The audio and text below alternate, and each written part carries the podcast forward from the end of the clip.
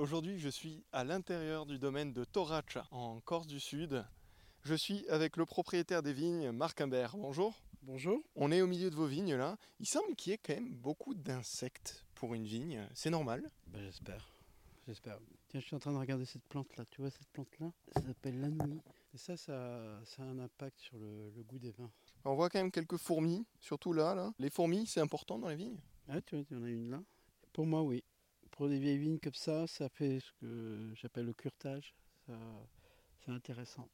Tu vois pas de feuillage mangé, tu vois pas, là pour le moment, on voit pas de pousserons qui sont installés. Tu la vois sur ce pied-là, ça c'est une, qui a beaucoup, il y a beaucoup d'escas. Et tu as un nid de, tu as un nid de fourmis dans la, dans la, ah ben voilà l'aut- l'autoroute, tu vois. Il se sert du fil porteur pour, euh, pour se balader. Et là, elles sont en train de se balader. euh, Les fourmis, ça protège euh, de maladies ou de champignons? Bah, L'esca, oui. Euh, L'esca qui est dans le, le vieux pied, euh, qui peut euh, tuer le pied d'ailleurs. Et donc ça, ça, le- ça l'enlève, ça le nettoie. Là, ce pied-là, on n'a pas l'impression, mais il est creux.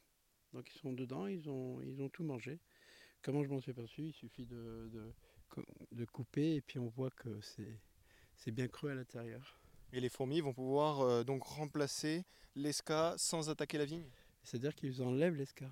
Ils le mangent. En plus, ils- ils- apparemment, ils aiment ça. hein. C'est un, sucré- c'est un goût sucré.